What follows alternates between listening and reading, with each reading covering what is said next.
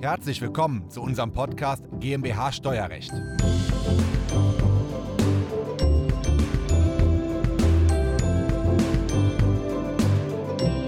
Ob Sie im nächsten Jahr 25%, 45% oder 85,88% Einkommensteuer zahlen, ja, das hängt davon ab, wer die Bundestagswahl gewinnt. Und die einzelnen Steuersätze für Einkommensteuer, Gewerbesteuer und Kapitalertragssteuer, das bespreche ich heute mit meinem Interviewgast hier in Köln, Professor Dr. Dr. Olaf Gierhacke. Diese Folge ist der Audiomitschnitt unseres YouTube-Videos. Das Video verlinken wir Ihnen in der Beschreibung.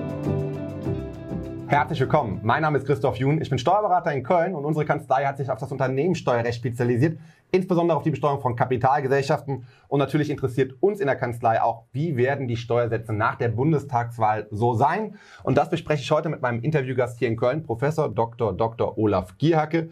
Herr Professor Gierhacke und ich, wir arbeiten schon mehrere Jahre zusammen. Herr Gierhacke ist Professor, ist doppelt promoviert. Er hatte drei Masterabschlüsse auf Law, nochmal zwei oder sogar drei Masterabschlüsse, drei Masterabschlüsse auf Science und zwei Diplomstudiengänge. Und weil wir dafür keine Zeit haben, das einzeln zu erklären, Schauen Sie bitte einmal in die Bauchbinde, da werden Sie es sehen. wir haben auch schon ein paar Videos zusammen gemacht, Professor ja. Giehacke und ich, die verlinken wir Ihnen natürlich hier oben. Und Herr Giehacke hat eine spannende LinkedIn-Gruppe, der ich auch beigetreten bin. Und da haben Sie einen interessanten Post gemacht zu den Steuersätzen in Deutschland. Mhm. Ähm, was hat die LinkedIn-Gruppe mit Steuern zu tun und welche Steuersätze sind beabsichtigt? Ja, vielen Dank, vielen Dank, dass ich da sein kann, Herr Jun. Ähm, ja, die LinkedIn-Gruppe, da geht es um Vermögensschutz und Vermögensnachfolge für Unternehmer und vermögende Privatpersonen, insbesondere in Deutschland und der Schweiz. Und äh, zu den Fragen, die Unternehmer und vermögende Privatpersonen beschäftigen, gehört natürlich auch die Steuer, äh, weil sie regelmäßig die Spitzensteuerbesatzung ja. zahlen müssen. Ja, und ja. deswegen habe ich mir gesagt, ich analysiere mal die gesamten Parteiprogramme, äh, wie sie so nach und nach herauskamen und habe das so in einer Übersicht zusammengestellt. Genau. Okay, und ja, die Übersicht ist super. Die blenden wir hier an dieser Stelle einmal ein.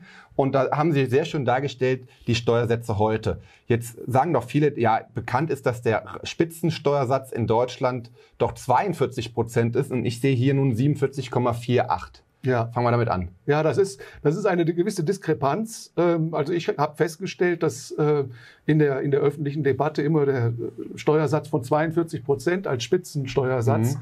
diskutiert wird, was ja im Grunde genommen schon lange nicht mehr der Fall ist. Also das war mal historisch so, dass also Spitzensteuersatz im Sinne von, das ist die höchste Belastung, die man äh, in Deutschland zu zahlen hat dass das mal richtig war, aber dann wurde ja irgendwann die Reichensteuer eingeführt und es wurde irgendwann der Solidaritätszuschlag eingeführt. Und mhm. Äh, wenn man jetzt noch in der Kirche ist, dann gibt es auch noch eine Kirchensteuer.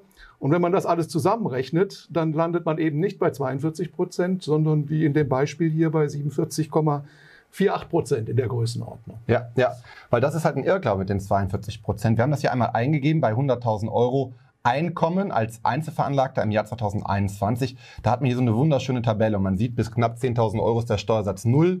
Würde man jetzt wirklich 100.000 verdienen, gibt es den, ja, ähm, den Grenzsteuersatz von 42 Prozent. Der ist da relativ konstant. Aber hinten geht er in der Tat bei 275.000 Euro. Da geht er dann nochmal nach oben, ja, auf diese 45 Prozent plus eben Solidaritätszuschlag und eventuell Kirchensteuer. Genau. Das ist natürlich bei der Klientel der Unternehmer und vermögenden Privatkunden, also meiner primären mhm. Kundschaft, keine theoretische Diskussion, ja. sondern das zahlen die auch tatsächlich. Ja? Und insofern kann ich da den ein oder anderen Ärger schon durchaus verstehen, mhm. wenn irgendwo von 42 Prozent Spitzensteuerbelastung die Rede ist, äh, dass sie sagen, das zahle ich doch schon lange nicht mehr. Ja. ja und, und das habe ich halt versucht, ein bisschen aufzubauen. Okay, also habe ich die 47,48 plus die 4,05, wenn ich in der Kirche bin, genau. je nach Bundesland in etwa. Ja, dann bin ich ja schon über 50 Prozent. Genau. Und dann gibt es noch die Gewerbesteuer mindestens 7 Prozent, aber die ist ja auch schnell bei 14, 15, 16, 17 Prozent. Mhm. Muss ich die Gewerbesteuer mit 17 Prozent hier in Bonn zum Beispiel komplett zahlen und Köln mit 17 Prozent oder bekomme ich eine Anrechnung? Ja, das ist so. Also die Gewerbesteuer, die muss man natürlich immer dann zahlen, wenn man ja. Einkünfte aus gewerblichen Einkünften, ein, ja. gewerbliche Einkünfte hat. Und die hängt sehr stark davon ab, in welcher Gemeinde man seinen Wohnsitz hat und mhm. wo man sein Gewerbe unter, betreibt. Mhm. Und der Gewerbesteuerhebesatz, der eben für die konkrete Gewerbesteuer ja maßgeblich ist, der bewegt sich irgendwo zwischen 200 und 900 Prozent in Deutschland. Mhm. Und diese 200 bzw. 900 Prozent werden dann mit der Maßzahl von 3,5 Prozent ja. multipliziert. Ja. Und so kommt man dann auf die tatsächliche Gewerbesteuer. Mhm. Und die ist nur teilweise auf die Einkommensteuer Mhm. anrechenbar. Das heißt, es kommt bei denjenigen, die tatsächlich gewerblich ihre Einkünfte versteuern, zu einer Zusatzbelastung, die zu diesen 45, 47,48 Prozent noch dazukommt und die aber keiner auf dem Schirm hat, weil es alles zu kompliziert und zahlen ja eh nur die mittelständischen Unternehmer und denen ist das ja eigentlich, das ist so der pri- privat, breiten Öffentlichkeit eigentlich nicht so wichtig. Also 7% ist ja eher sehr selten, da muss ich mir schon eine schöne Gemeinde aussuchen, aber 15, 16, 17 Prozent, 17 Prozent ist üblich für Köln, Bonn, Düsseldorf. Und wenn ich dann nur 14 Prozent wieder Ermäßigung bekomme, weil ich wirklich 3 Prozent, die ich mehr zahlen muss, und diese 3 Prozent Mehrbelastung kommen dann nochmal auf die 51 Prozent hinzu, und dann bin ich schon bei 54. Ja, also das kam jetzt hier so zustande, hier in Mhm. dieser Tabelle, diese 7 Prozent, die sind jetzt eigentlich nicht die eigentliche Gewerbesteuer, sondern das ist der Gewerbesteuerüberhang. Mhm. Überhang, ja? ja. Also wenn man jetzt sich irgendeine Gemeinde in, in, in, in, hier in Nordrhein-Westfalen raus, Ja. Mhm. ich glaube Mülheim an der Ruhr hat, hat 580 Gewerbesteuer Ja. und äh, da ist nur 380 Prozent anrechenbar. Das Ja. heißt, es bleiben 200 Prozentpunkte übrig. Ja. Mal 3,5 Prozent sind diese 7 Prozent, die Ja. ich hier referenziert habe. Das heißt, also, das sind doch mal, die kommen noch mal dazu. bin ich schon bei 58 Prozent. Ja. Und wenn ich Einkünfte aus Kapitalvermögen habe, da gibt es ja mal zwei Arten. Das eine sind Zinseinkünfte und das andere sind Dividendeneinkünfte oder Gewinnausschüttungen. Momentan werden die ja mit 25 Prozent plus Solidaritätszuschlag besteuert. Genau. Aber eigentlich ist ein Unterschied. Die Zinseinkünfte hat jemand anderes komplett als Betriebsausgabe abgezogen. Und bei den Dividenden hat schon mal die Aktiengesellschaft oder die GmbH 30 Prozent Körperschaftsteuer, Gewerbesteuer gezahlt und ich muss es dann nochmal besteuern. Genau. Ähm, deswegen bekomme ich da auch den niedrigen Satz. Ne? Genau. Genau. Ja. Und die Erbschaftssteuer haben wir in Deutschland noch. Ne? Richtig. Ja. In der Familie eben bis 30 Prozent. Ja. Da gibt es natürlich auch Abstufungen, Mhm. aber äh, für den Durchschnittsmillionär, also wenn man 1, 2, 3 Millionen an die Kinder vererbt, dann ist man relativ schnell auch mit gut 20 Prozent in der Größenordnung dabei. Mhm. Ja. Und die 30 Prozent kommen halt erst ab, ich glaube, ab 26 Millionen. Also das ist relativ weit oben. Mhm. Aber für äh, mittelständische Unternehmer, bei denen äh, solche Vermögenswerte im Betriebsvermögen sind oder in Immobilien gebunden, Ja. sind das durchaus realistische Größenordnungen, die passieren können. Vermögenssteuer haben wir momentan keine und eine Corona-Abgabe haben wir keine. Ja. Das ist der Stand heute. Ja. Und jetzt gucken wir in die Zukunft. Und das hängt ja extrem davon ab, welche Partei gewählt wird. Wir machen das hier absolut neutral. wir fassen nur relativ, also absolut neutral die, die, die Programme zusammen. Ja. Und ähm, ja, da können wir eins mal durchgehen. Ich sehe jetzt schwarze Zahlen für die Zukunft, ich sehe rote Zahlen und ich sehe grüne Zahlen. Haben wir schon vorab einmal so markiert. Ja. Ja. ja, aber das ist jetzt nicht irgendwie Rot halt einfach eine Erhöhung Mhm. und, und Grün heißt einfach eine Absenkung der aus dem bestehenden Status quo.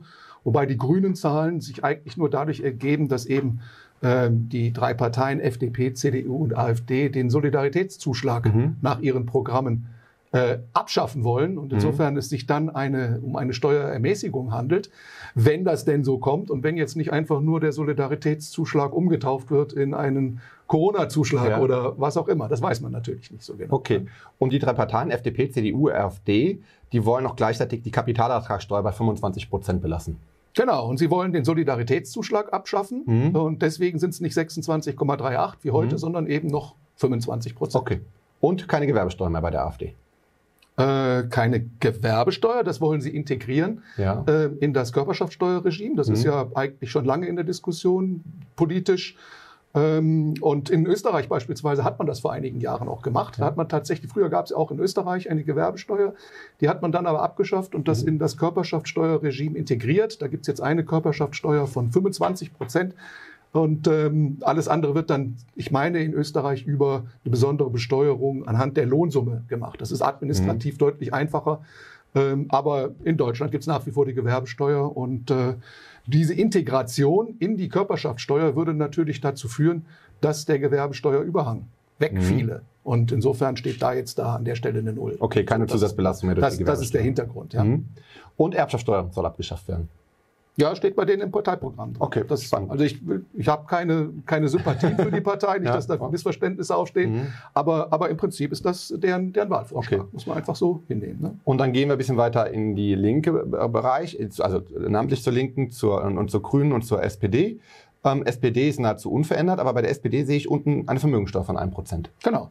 Genau. Die ist, steht im Parteiprogramm drin, Mhm. sowohl bei der SPD als bei den Grünen soll eine Vermögensteuer von 1% auf das Vermögen pro Jahr Mhm. erhoben werden. Ähm, bei den Linken sind es bis zu 5% pro Mhm. Jahr. Ja. Ähm, Und das stellt sich natürlich die Frage, wie das jetzt aussieht mit der Vermögensteuer. Die gibt es ja in Deutschland formal noch. Die ist ja mhm. nur ausgesetzt worden Mitte der 90er Jahre. Damals äh, nach einem Urteil äh, im Zusammenhang mit dem, äh, mit dem Herrn Kirchhoff, der damals der Verfassungsrichter war. Und da haben die damals gesagt, dass die ähm, Vermögensteuer äh, nicht verfassungskonform sei. Mhm äh, weil das zu einer, ich meine, Übermaßbesteuerung oder den Halbteilungsgrundsatz verletzt. Und deswegen mhm. wurde das damals abgeschafft und nicht mehr neu erhoben. Aber im Prinzip gibt es die Steuer immer noch und es muss, bedarf eigentlich nur eines kurzen Beschlusses, um die wieder zu reaktivieren. Ja. Deswegen vermuten auch viele, dass die Vermögensteuer ähnlich aussehen wird wie das Vermögensteuergesetz, was Mitte der 90er Jahre Gültigkeit hat. Ja, dazu habe ich bereits ein Video gemacht ähm, und äh, Videos rund um diese Informationen, die setzen wir natürlich um einmal in die Infobox zusammen zum Thema alte Vermögensteuer, neue Vermögensteuer. Also ich will jetzt nun wirklich nicht urteilen, aber 5% auf mein Vermögen bei den heutigen Zinsen, wo ich vielleicht sogar Minuszinsen bekomme, da tut mir 5% schon weh, dann ist irgendwann nichts mehr von da. Ne? Aber das äh, muss jeder so für sich beurteilen. Genau. Ähm, Corona-Abgabe 30 ja, das steht auch im Parteiprogramm ja. der Linken drin, bis zu 30 Prozent. Ich meine, ja. das geht mit 10 Prozent, 20, 30, da ist eine gewisse Staffelung drin. Aber da ich ja hier generell die, einfach die höchsten Sätze aufgeschrieben habe und jetzt nicht über Durchschnittssteuer oder mhm. irgendwas mhm. diskutiere, sondern äh, diejenigen jetzt hier adressiere, die tatsächlich regelmäßig diese Steuern zahlen, mhm. finde ich das einfach sollte man einfach wissen, was auf sie zukommt. Ne? Ja. Und was das für Auswirkungen hat, kann man sich ja auch mal überlegen, ähm, ob ja. die Leute da unbedingt da bleiben wollen. Richtig, das, ja, das ist ja das Problem, ne, was ich damit verbinde. Also viele Zuhörer beschäftigen sich vielleicht gar nicht so intensiv mit Steuerrecht und haben vielleicht auch gar nicht so viel mit Superreichen zu tun, kann ja, ne? Ist ja was Besonderes irgendwie. Ähm, was machen die denn dann, die Superreichen? Wenn die das jetzt sehen, also wir können ja gleich nochmal über die 85 Prozent Einkommensteuer sprechen in der Gesamtbelastung bei der Linken, die da avisiert ist. Aber 5 Prozent ähm, dann noch Vermögensteuer, was machen Superreiche denn dann? Ja, da gibt es viele, viele Überlegungen, was man machen kann. Also zunächst einmal sind die Reichen ja nicht prinzipiell gegen Steuern. Also das ja. ist ja nicht so, dass die da jetzt alle äh, sofort hektisch Betriebsamkeit entfalten, wenn jetzt mhm. äh, in Deutschland eine steuerrechtliche Diskussion entfaltet. Nach meiner Beobachtung ist es eigentlich so, dass Steuern bis zum Beispiel 25 Prozent, die werden klaglos akzeptiert. Mhm. Zwischen 25 und 50 Prozent, das ist so eine Grauzone, wo es dann immer ja. äh, unangenehmer wird. Ja. Und spätestens, wenn es mehr ist als 50 Prozent, wenn ihnen also mehr als die Hälfte weggenommen wird, dann äh, werden viele wach und sagen, okay, und rufen bei Ihnen an, rufen bei, bei uns Ihnen an ja, und, und sagen, was kann man denn da tun, was ja. muss man denn da tun? Äh, wir wollen uns nicht faktisch enteignen lassen oder ja. wollen uns nicht mehr wegnehmen lassen, als, als das äh, der Steuerrecht äh, ermöglicht. Mhm. Und je höher dieser Steuersatz ist, umso häufiger kriegt man diese Anrufe und ja, so ist das halt einfach. Ne? Ja. Und ähm, da liegen immer so zwei Themen auf der Hand. Das eine, man kann auswandern, um diesen Steuern und diesen Vermögensteuern zu umgehen quasi. Oder wenn man in Deutschland bleiben will, kann man auch darüber nachdenken, in Liechtenstein eine Vermögens-, also eine Familienstiftung letztendlich zu gründen. Ja, ne? ja. Ähm, dazu haben wir oder stehen wir im ständigen Austausch, wir beraten auch gemeinsam Mandanten zu diesem Thema. Ein ganz spannendes Thema. Aber jetzt noch ein Schlusswort zu den 85,88 Prozent, die Linke. Mhm. Ja. Ja gut, das äh, ist jetzt einfach diese 85,88 Prozent. Mhm. Das ist im Prinzip die Summe aus äh, 79,13 Prozent, mhm. also der, den 75 Prozent Spitzensteuersatz in Anführungsstrichen, ja. den äh, die Linke vorgibt. Sie, ich habe dem Parteiprogramm nicht entnehmen können, dass sie den Solidaritätszuschlag abschaffen mhm. möchte. Also gehe ich mal davon aus, dass der bestehen bleiben soll. Ja. So kommt man zu den 79,13 und wenn man dann halt noch Kirchenmitglied ja. ist, dann landet man bei 85,88 Prozent in der Größenordnung. Ja. Ich habe, glaube ich, nicht ganz berechnet, dass das kann man, vielleicht ist es ein Tick weniger, weil die Kirchensteuer selbst ja von, von der wieder abzugsfähig, wieder abzugsfähig ist. Und das habe ich an der Stelle als Sonderausgabe nicht mit berücksichtigt. Einigen wir uns auf 85 Genau, also ja. da, da gibt es also einen Schnaps, billiger ist es, aber 85 Prozent kann man sich vorstellen, wenn das kommt, dann wird ein, ein dann werden viele drüber nachdenken, wollen sie auswandern oder was auch immer. Ne? Ist auch ähm, ver verfassungsrechtlich höchst problematisch.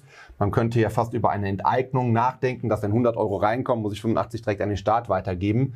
Da gibt es ähm, auch ein Urteil vom Bundesverfassungsgericht von 1992 dazu, meine ich, mhm. zum Thema Übermaßbesteuerung. Ist aber ein separates Thema, wollen wir hier nicht anre anreißen.